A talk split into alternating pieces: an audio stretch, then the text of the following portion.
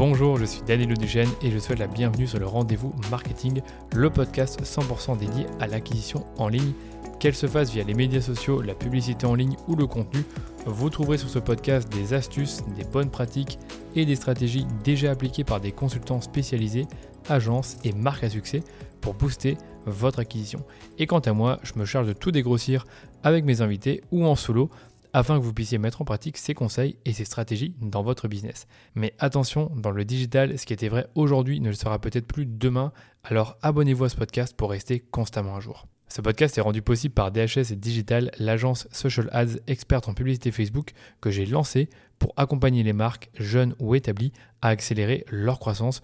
Pour y arriver, on a développé une approche de la publicité qui combine expertise des leviers Social Ads, expertise créa et conseils stratégiques pour l'e-commerce.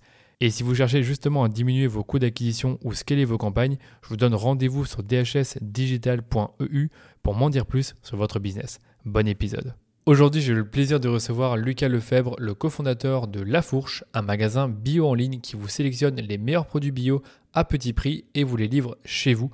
La spécificité de leur modèle, c'est que vous bénéficiez des prix jusqu'à 50% moins chers, garantis toute l'année, grâce à un système d'abonnement.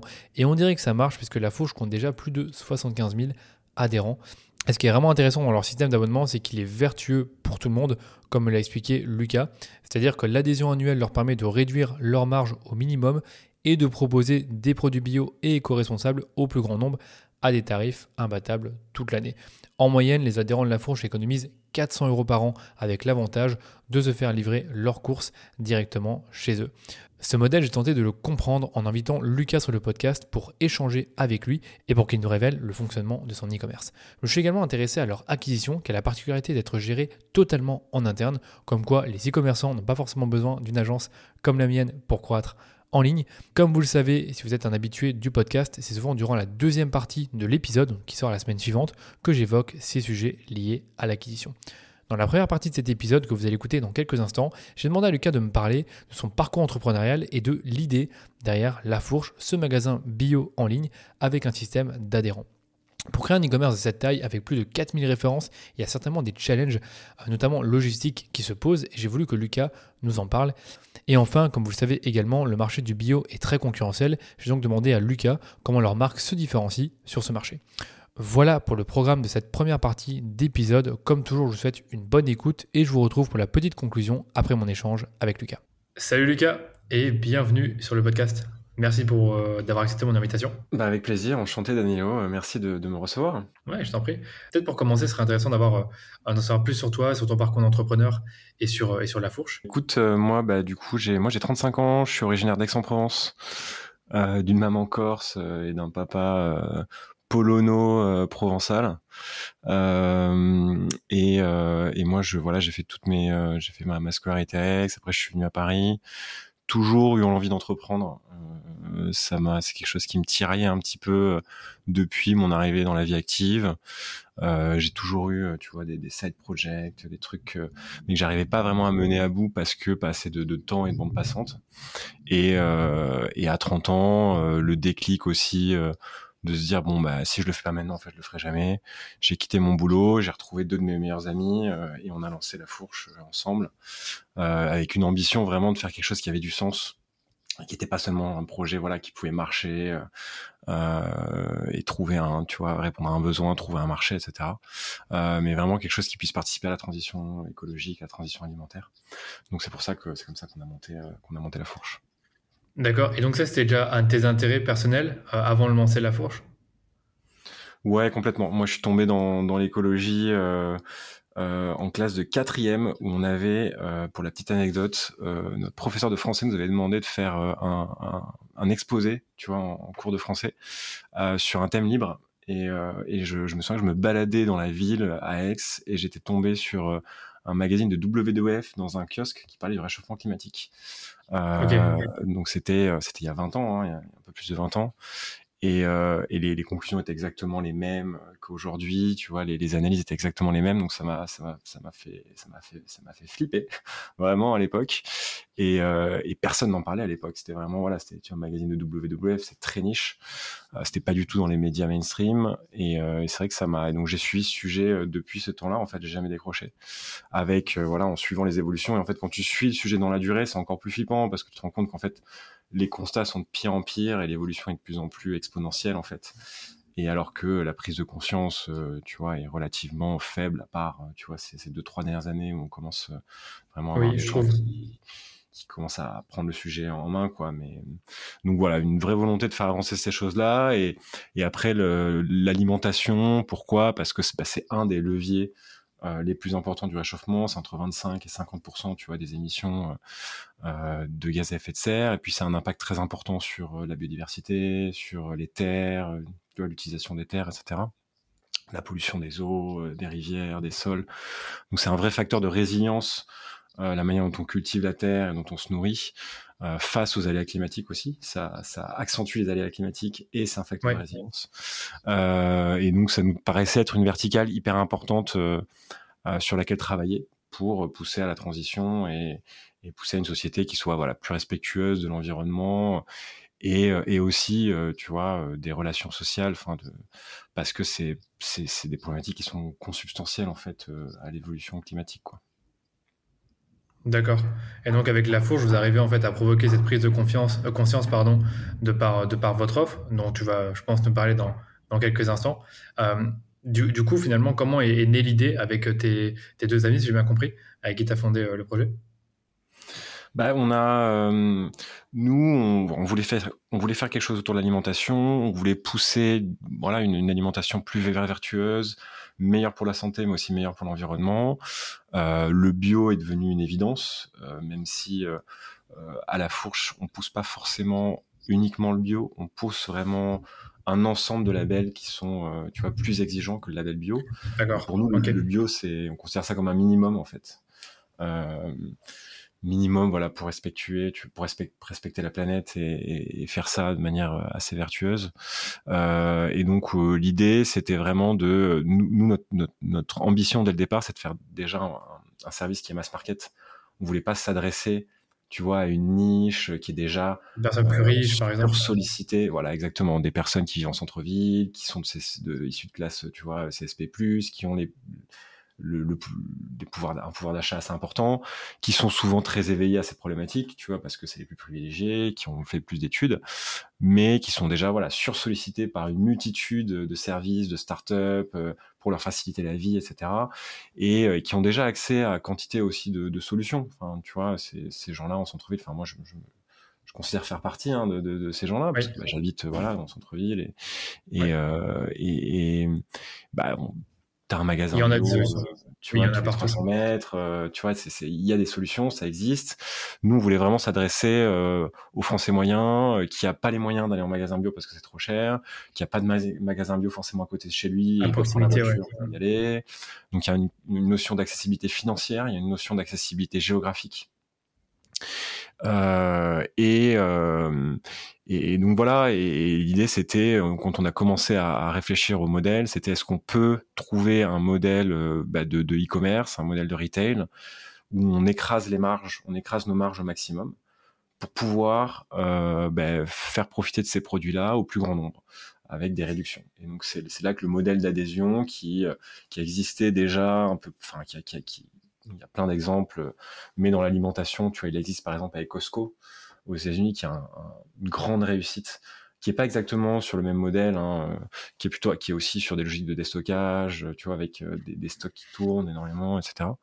Mais, euh, mais voilà, ce modèle d'adhésion nous paraissait hyper intéressant euh, pour proposer des produits euh, de qualité, des produits bio, euh, made in France, sélectionnés, à des tarifs imbattables en fait parce que l'adhésion nous permet euh, tu vois de, d'écraser nos marges. Mais ça je, peux je peux du coup par rapport à, à ce modèle d'adhésion j'aimerais bien que tu puisses nous en dire plus euh, comment ça fonctionne exactement parce que je pense c'est bah, le cœur de ton business model c'est que on s'inscrit on a droit à si j'ai bien compris des réductions et tout un accès aux produits.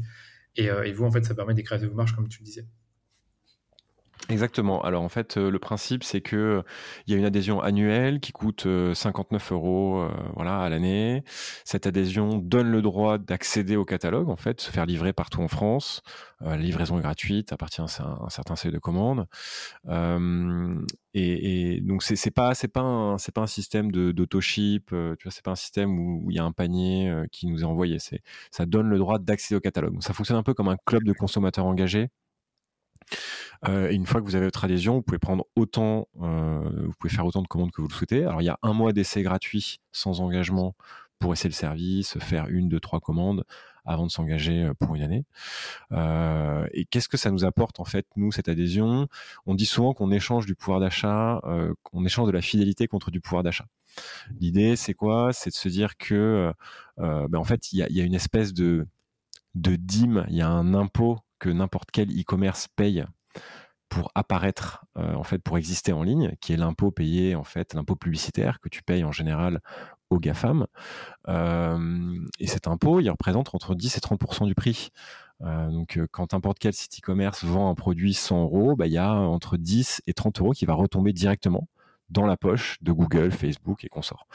c'est d'autant plus problématique euh, bon, tu dois bien connaître le sujet, hein, mais c'est d'autant plus problématique que cet argent part directement, euh, tu vois, euh, dans des paradis semi-fiscaux en Irlande et puis ensuite au Delaware aux États-Unis, qui n'est pas taxé. donc voilà, c'est pour ces deux raisons, tu vois, que c'est une espèce d'impôt parce qu'elles ont, elles ont un statut monopolistique. Donc, tu es obligé, en fait, de passer par là pour, pour exister sur Internet et qu'en plus, cet argent échappe à l'impôt. Ça me pose problème. C'est vraiment intéressant ce que tu dis, c'est totalement vrai, bien sûr.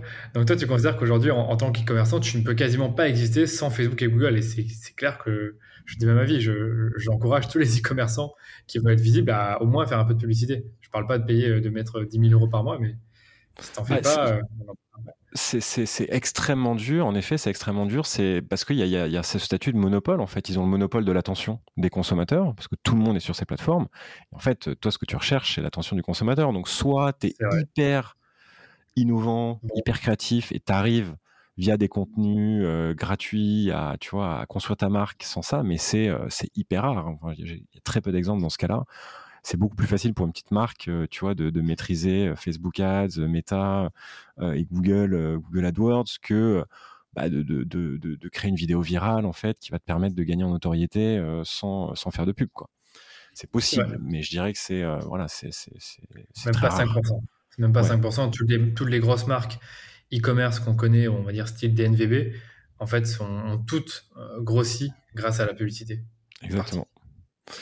Euh, et donc, et donc nous, euh, et donc la, grande différence entre nous et un e-commerçant classique, c'est un e-commerçant classique, il va faire de la publicité, donc il va payer cet impôt sur chaque vente. Tu vois, pour chaque vente, il va aller faire la publicité. Alors que nous, en fait, on vend, on vend pas un produit, on vend un concept. C'est-à-dire qu'à partir du moment où euh, tu as pris ton adhésion, et en fait, tu vas pas faire un achat, tu vas pas faire deux achats, mais tu vas en faire 30, 40, 50, parce que tu pars avec nous sur plusieurs années.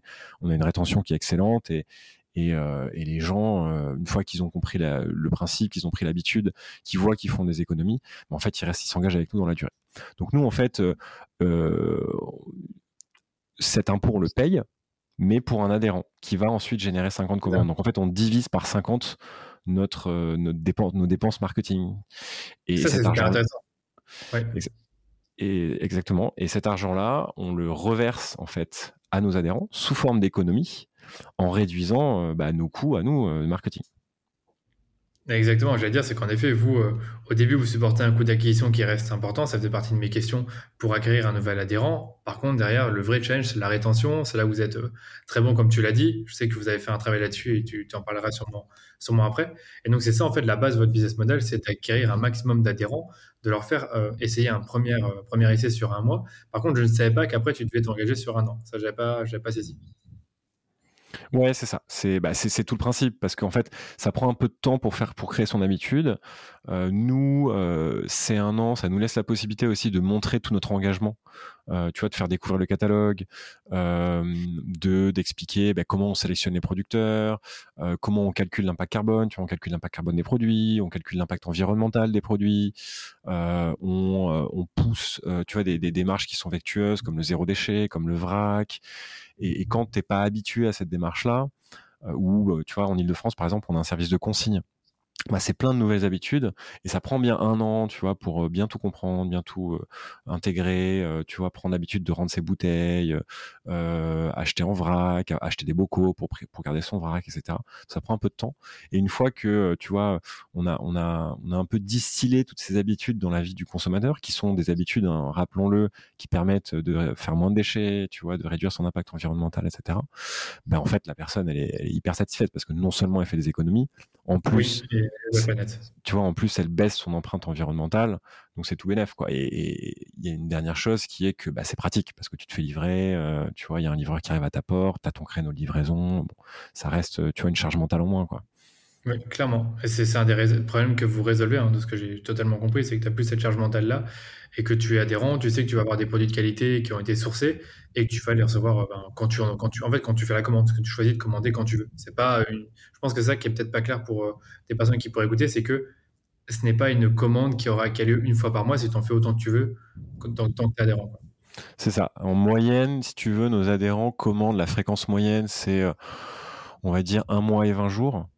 Ah, mais tu vois, tu as des, mais as des adhérents qui commandent toutes les semaines. Tu as des, tu vois, des familles qui commandent toutes les semaines. Il y en a qui commandent tous les trois mois.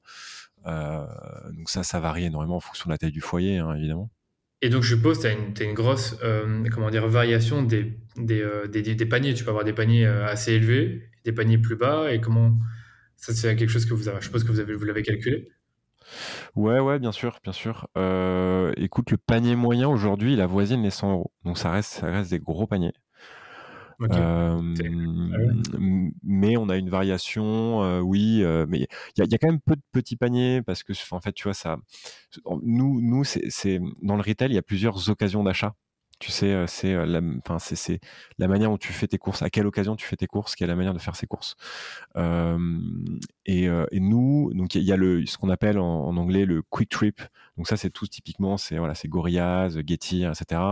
C'est je rentre chez moi le soir, euh, j'ai envie de, tu vois, me faire des pâtes et j'ai pas de parmesan.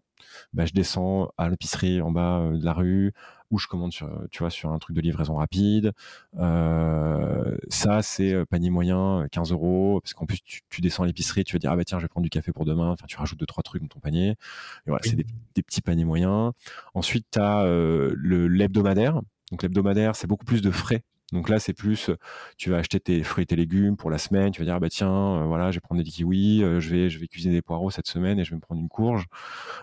et ensuite, tu as le, stock-up. Et le stock-up, c'est plutôt tous les mois. Et c'est vraiment le fond de placard, c'est de l'épicerie, quoi. C'est du sec, c'est toujours la même chose. Euh, j'ai ma liste de courses. Euh, souvent, c'est une occasion d'achat qui est beaucoup plus familiale parce que as moins, tu prévois moins quand tu es célibataire ou tu vois, quand tu es en couple.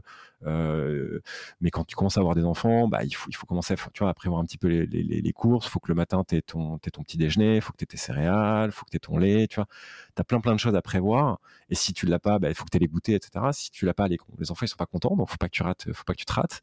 Et donc, euh, c'est un truc qui est très régulier euh, et qui est très prévisible. Et donc ça, ça, ça, ça s'applique vachement bien à, une, à un achat en e-commerce, euh, parce qu'en plus c'est du sec, donc t'as pas de livraison, euh, tu vois, en, en, en frais.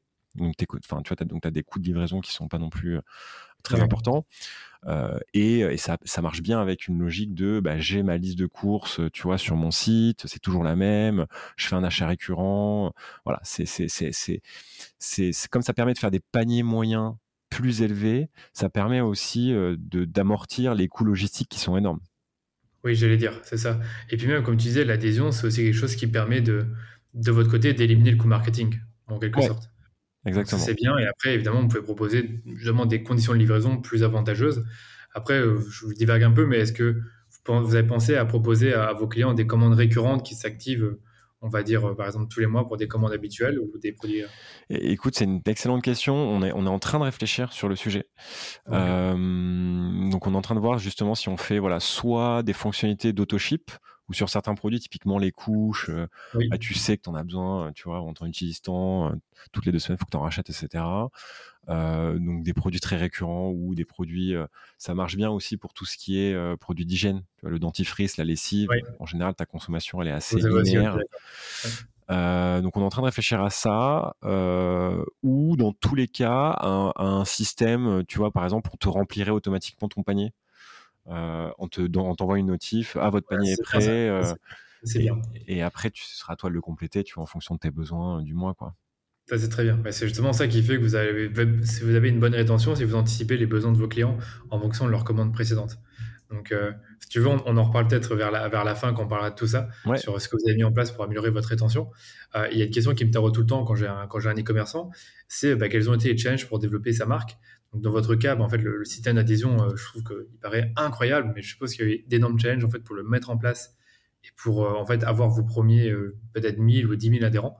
Est-ce que tu peux nous en dire plus sur les challenges que vous avez eu, je dirais, la première année euh, de développement du service euh, Ouais, carrément. Euh, écoute, bah, tout l'enjeu, enfin tu le sais, hein, l'enjeu du début, c'est de trouver ton product market fit. Se dire, est-ce que en fait, voilà, je, réponds vraiment à un besoin.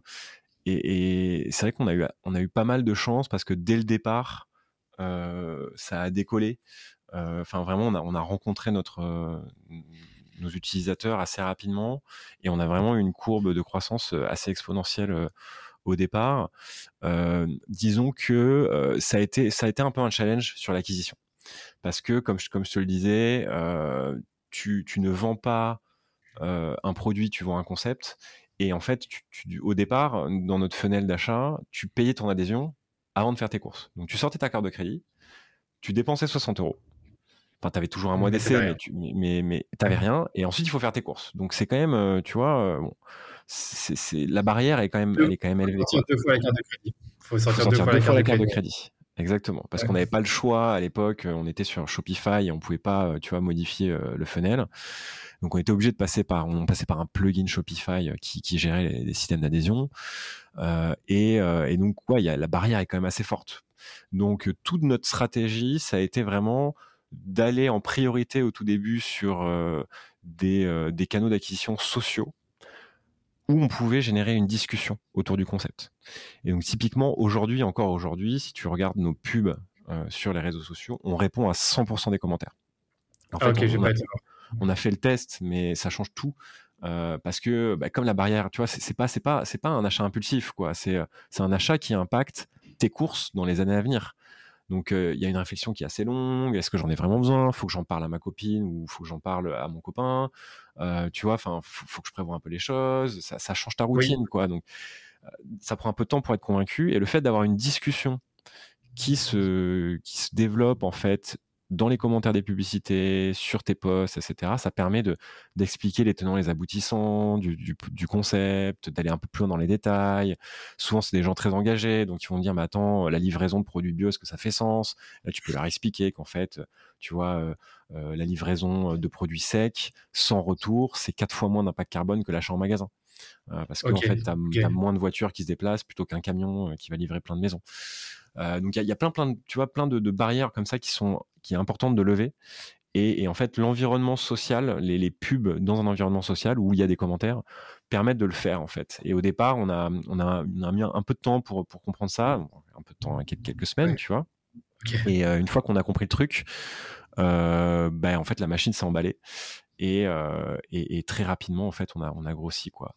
Mais, mais c'est vrai qu'on était, si tu veux, on était les premiers euh, en France, dans, dans le retail, euh, à, arriver avec un, modèle d'adhésion. C'est-à-dire qu'il y avait des modèles d'adhésion, tu vois, enfin, dans la, le streaming de musique, euh, tu vois, de films, de séries, on les connaît tous. mais en retail, ça n'existait pas encore, quoi. Un, service où tu es 100% sur adhésion, c'est-à-dire si tu n'as pas d'adhésion, tu ne peux pas commander. Oui, c'est ça. Mais je, j'aime beaucoup ces modèles-là. Bah, sur le coup, bonne nouvelle, j'ai eu quelqu'un qui, enfin, le, fondateur de 900 k donc Grange, qui m'a parlé de son système d'abonnement, qui aujourd'hui, si je, suis quasiment certain, il me l'a, me l'a dit, c'est que si tu n'es pas adhérent, en tout cas si tu n'es pas abonné, tu peux pas acheter euh, individuellement des, produits de salle de bain à recharger.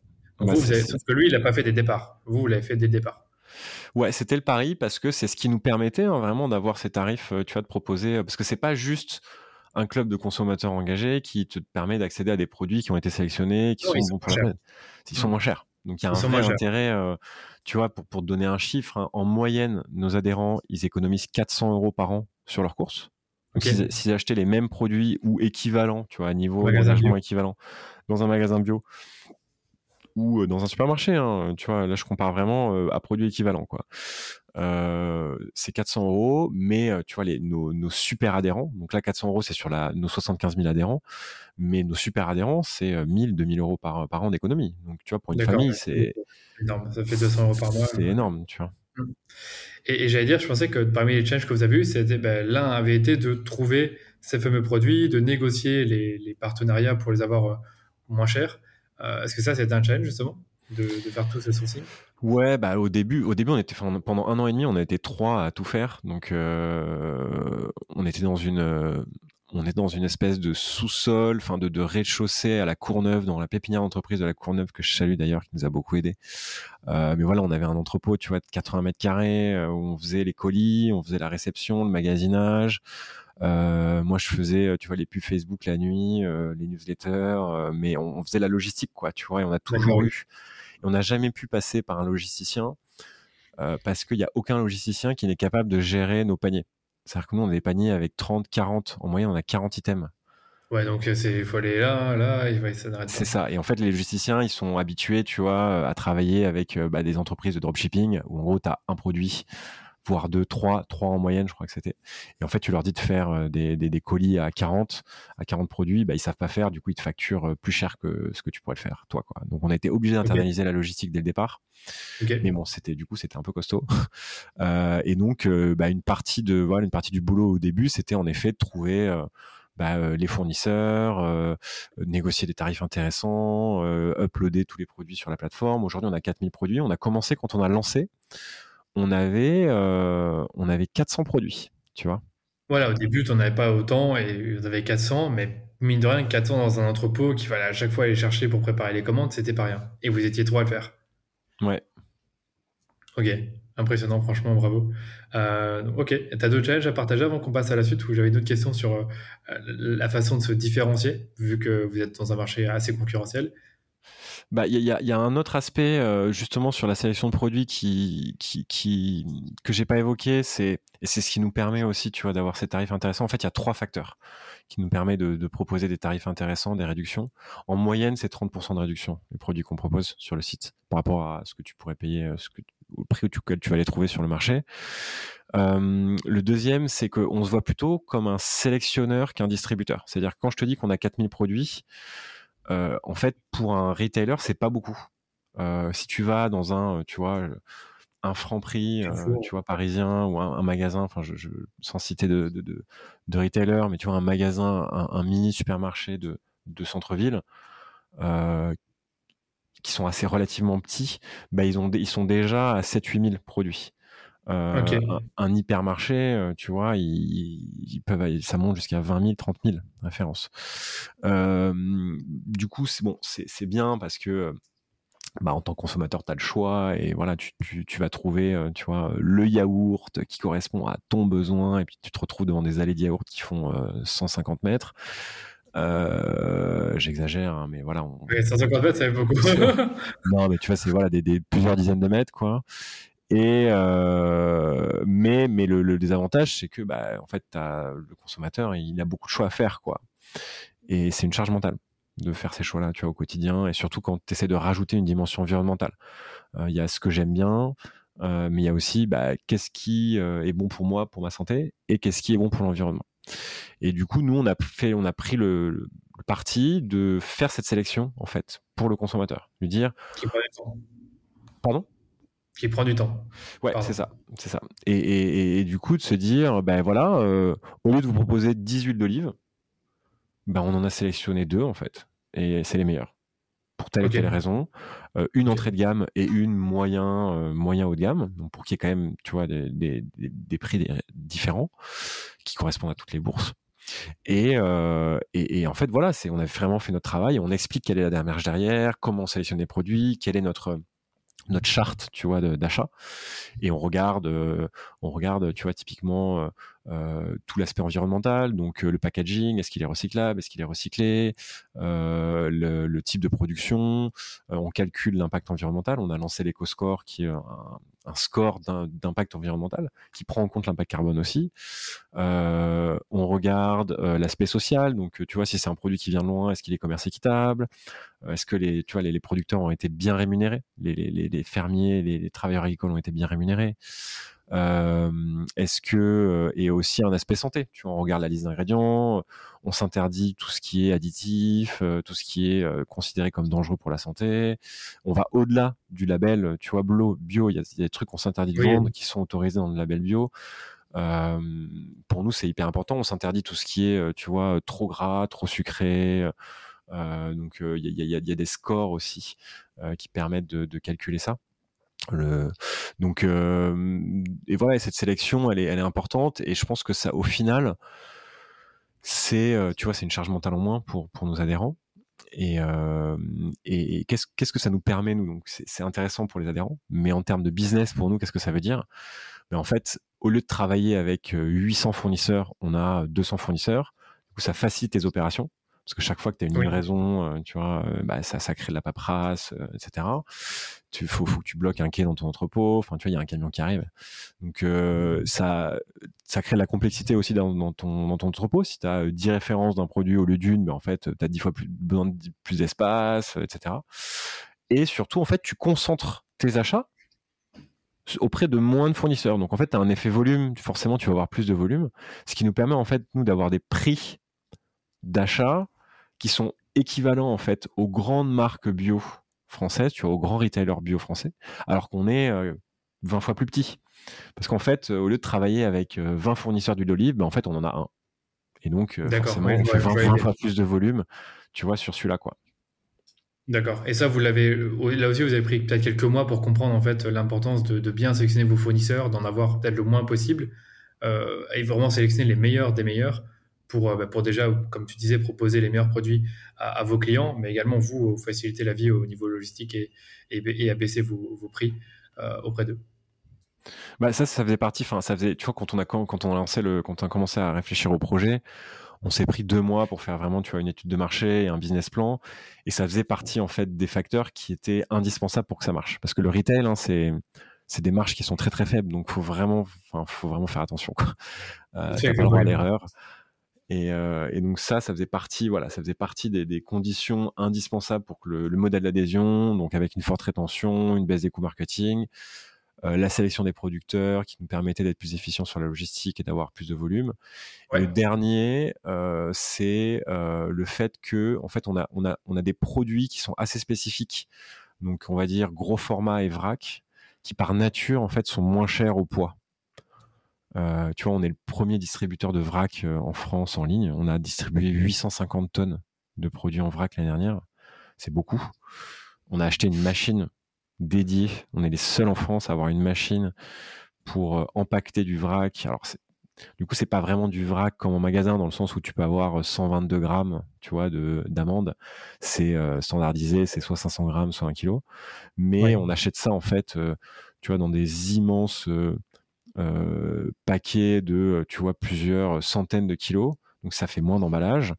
Et on reconditionne ça dans des sachets craft recyclés et recyclables. Dans une machine qu'on vient d'acheter. Avant, on faisait ça, euh, tu vois, dans une petite machine. Avant, on faisait ça à la main. et, du coup, bah, t'économises, tu vois, des coûts d'emballage, t'économises de la main d'œuvre, et donc tu as des, as des tarifs qui sont imbattables. Et pareil sur les gros formats, on est des spécialistes des gros formats. Tu vois, on fait des sacs de riz de 5 kg, des pâtes, des sacs de, pâtes de, 5 kg, euh, de la lessive en 5 litres, de l'huile d'olive en 3 litres. C'est des trucs qui sont hyper durs à trouver dans le commerce. Et en fait, pour une famille, ça fait complètement sens. Oui. Et forcément, bah, au kilo ou au litre, bah, c'est moins cher. Oui, je comprends. Donc, ok, ça c'est clair. Et donc, j'allais dire au niveau des, types de consommateurs, donc tu as dit que tu t'adressais plus ou moins au mass market. Donc, en gros, ça peut être une famille, comme ça peut être le, un, homme célibataire de 35 ans, comme ça peut être euh, une femme de 30 ans, donc c'est un peu tout. D'accord. Ou alors tu es plus sur les familles, comme tu as l'air de beaucoup le dire. Euh, alors, on a, on a c'est marrant parce qu'on a fait, tu vois, on a étudié cette question-là euh, l'année dernière. On a vraiment fait nos, nos personas et en gros, on en a, on en a, on en a à peu près deux principaux. le premier, c'est la famille, tu vois, de, on va dire, de zones périurbaines, de campagnes et de petites villes. Donc là, c'est voilà, famille, tu vois, classe moyenne, revenu moyen, euh, et qui vit pas en centre-ville. Et on a les habitants de centre-ville un peu plus jeunes, un peu plus, tu vois, euh, cadre dynamique, euh, pour qui, bah, qui sont aussi éveillés, tu vois, aux problématiques environnementales, mais pour qui l'aspect praticité joue énormément. C'est-à-dire que voilà, moi je sais qu'avec la fourche, euh, j'ai pas à me faire souci sur la sélection, je sais que c'est que des bons produits et puis je me fais livrer, c'est pratique. Ok, intéressant. Euh, J'ai envie de revenir sur le, positionnement. Je te disais que bah, je trouve que dans l'e-commerce, oui, vous êtes quasiment les seuls, je pense, à avoir un système d'adhérents. Après, je connais quelques magasins bio en e-commerce, euh, similaires au vôtre. Comment vous êtes différencié? En sachant qu'il y a tous les magasins bio en retail, mais je ne sais pas si vous voyez directement comme des concurrents, je pense que oui. Qu'est-ce que vous avez fait en fait pour vous différencier? Je pense que c'est passé par le positionnement et j'aimerais bien en, savoir plus. Bah, il y a, Bah, déjà le système d'adhésion, euh, tu vois, enfin, on est, on est moins cher. Enfin, nous, nous notre, tu vois, notre rang principal, on a tout testé. Hein. On a tout testé en acquisition. Euh, c'est toujours prix ou prix plus quelque chose. Tu vois, l'argument.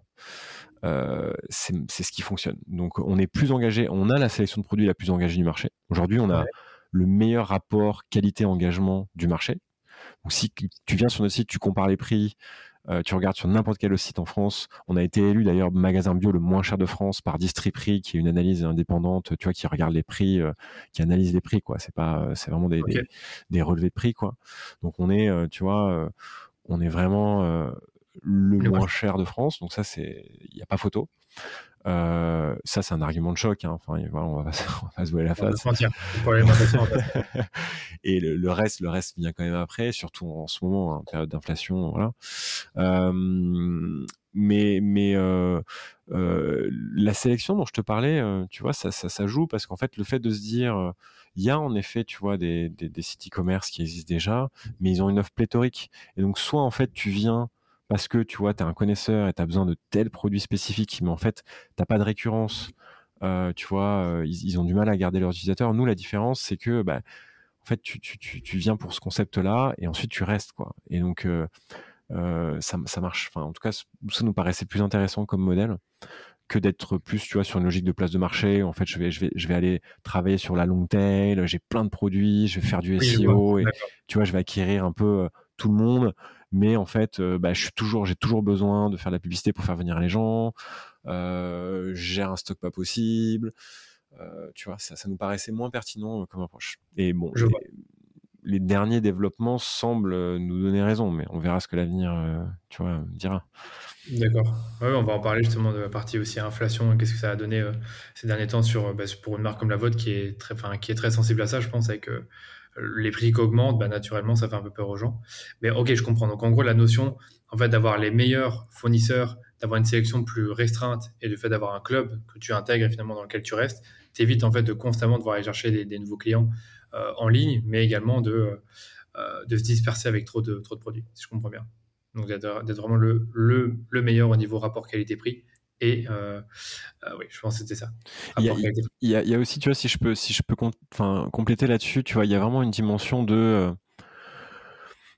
tu vois, les gens, ils, ils ont vraiment l'impression que ça te fait flouer aussi par les, les, les, retailers, tu vois pendant longtemps. Enfin, tu vois, on a, enfin voilà, on a eu beaucoup de crises. Tu vois, tu as, eu la, la, crise de la viande de cheval dans les dans les hachis parmentiers, tu vois, dans les lasagnes.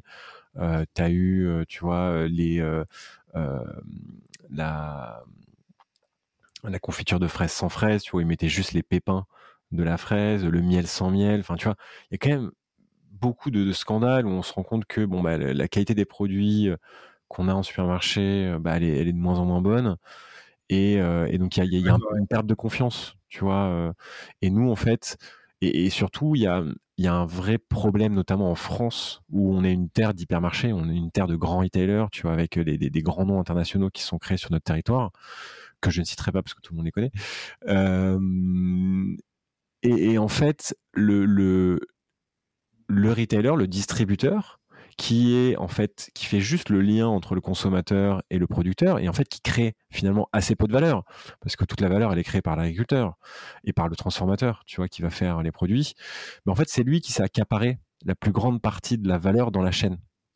Parce qu'il il est devenu mastodonte tu vois et il arrive à écraser tu vois, quand, quand euh, un Carrefour ou un Leclerc fait des, négociations annuelles avec les, fournisseurs, ils les écrasent parce qu'ils ont tellement des volumes monstrueux qu'ils leur disent ah, mais vous voulez travailler avec nous, il faut diviser vos prix par trois. Et, tu vois, les, agriculteurs sont prêts à la gorge. C'est pour ça qu'on a cette tarif aujourd'hui, ces agriculteurs qui sont obligés de, brûler, euh, tu vois, leur, de jeter leur, production parce que euh, les cours sont tellement bas, etc. C'est à cause de la pression des distributeurs. Et nous, on s'est dit, mais attends, c'est quand même aberrant ce système. En fait, tu as des gens qui sont au milieu, qui ont pris la, part prépondérante, tu vois, qui se prennent toute la valeur, qui détruisent les agriculteurs en leur mettant l'impression, et qui en plus qui flouent les, consommateurs en leur vendant des produits pourris, tu vois. Et, en fait, nous, voilà, on avait vraiment envie de créer un, retailer, un distributeur nouveau, d'un nouveau genre, en fait, qui est bah, au service de la société, au service du bien-être commun, tu vois et, au service des agriculteurs aussi. Nous, on, veut, remettre en fait le distributeur à sa place de juste intermédiaire et pas, tu vois, à une place de, de mastodonte qui va euh, jouer sur tous les tableaux et pouvoir euh, gagner en fait sur tous les tableaux. Nous, on pense que euh, le distributeur, il doit s'effacer, mettre en avant l'agriculteur et le transformateur qui fait tout le travail, la marque, et, et, être au service du consommateur, tu vois. Et, et donc c'est ce qu'on a essayé de créer, et c'est pour ça qu'on veut réduire nos marges. C'est pour ça que nous, la logique, c'est vraiment faut que qu'un distributeur réduise ses marges pour que bah, le, à la fois les consommateurs payent moins et qu'à la fois les agriculteurs soient mieux payés aussi. Tu vois, et, c'est toute la logique, elle est là. Et ça, ça passe par, euh, tu vois, euh, beaucoup de transparence, beaucoup de pédagogie pour expliquer pourquoi le système marche pas aujourd'hui, pourquoi nous on fait les choses différemment. Et c'est un peu ce qu'on essaie de faire. Et quand tu as compris ça en tant que consommateur, c'est pour ça aussi qu'on a une bonne rétention. Tu te dis, bah ouais, ce système il est hyper vertueux et pourquoi j'irai ailleurs, quoi? Surtout, pourquoi j'irais euh, continuer d'acheter chez des gens en fait qui se sont foutus de ma gueule euh, pendant 30 ans, quoi? Ouais, c'est franchement, je suis en train de réfléchir à ce que tu me dis, ça, fait, ça provoque vraiment une vraie prise de conscience, mais comme tu dis, c'est peut-être pas facile à expliquer euh, comme ça sur une simple page web. Il faut aussi le. C'est un message qu'il faut faire passer de plusieurs manières, par la presse, par, par tout ce que tu veux. Donc c'est pas simple du tout, je pense. Bah, c'est pour ça qu'on rentre par le prix, tu vois. Et ensuite, tu as le temps d'expliquer via du CRM, tu vois, via euh, des, des, différents messages qui sont distillés au cours de ta vie d'utilisateur. Tu as le temps d'expliquer tout ça, quoi. D'accord. Et donc ça, finalement, ce que tu m'as dit là, c'est des choses que vous expliquez dans vos emails marketing. Ouais, clairement. Ok, ok. Bon, bah, on, essaiera franchement d'en parler un tout petit peu vers la fin parce que c'est vraiment intéressant sur la partie euh, euh, rétention. Donc, si tu veux, on peut passer directement à la partie acquisition et je ne vais pas, pas traîner. Euh, quand vous avez démarré, vous avez commencé par quel canal d'acquisition? Et puis après, on fera le point aujourd'hui en 2023. Qu'est-ce que vous avez gardé qu'est-ce qui fonctionne le mieux? C'est déjà terminé pour la première partie de cet épisode avec Lucas Lefebvre, le cofondateur de La Fourche. La semaine prochaine, on se retrouve pour la deuxième partie de l'épisode et je vous le rappelle, on va parler en détail de leurs canaux d'acquisition, notamment Facebook, Google et l'influence. Vous allez découvrir ce que les équipes de Lucas ont mis en place en 2022 pour contrebalancer la hausse des CPA qui ont touché de nombreux annonceurs l'année dernière. Vous allez voir que ce sera tout aussi intéressant que les sujets qu'on a abordés aujourd'hui. Donc si vous voulez être prévenu de la sortie de l'épisode, n'oubliez pas de vous abonner au podcast. Et si vous aimez les épisodes du podcast, ça m'aiderait beaucoup que vous puissiez en parler autour de vous ou de nous laisser une note 5 étoiles sur Apple Podcast ou sur Spotify. Allez, je vous dis à très bientôt pour un nouvel épisode du Rendez-vous Marketing.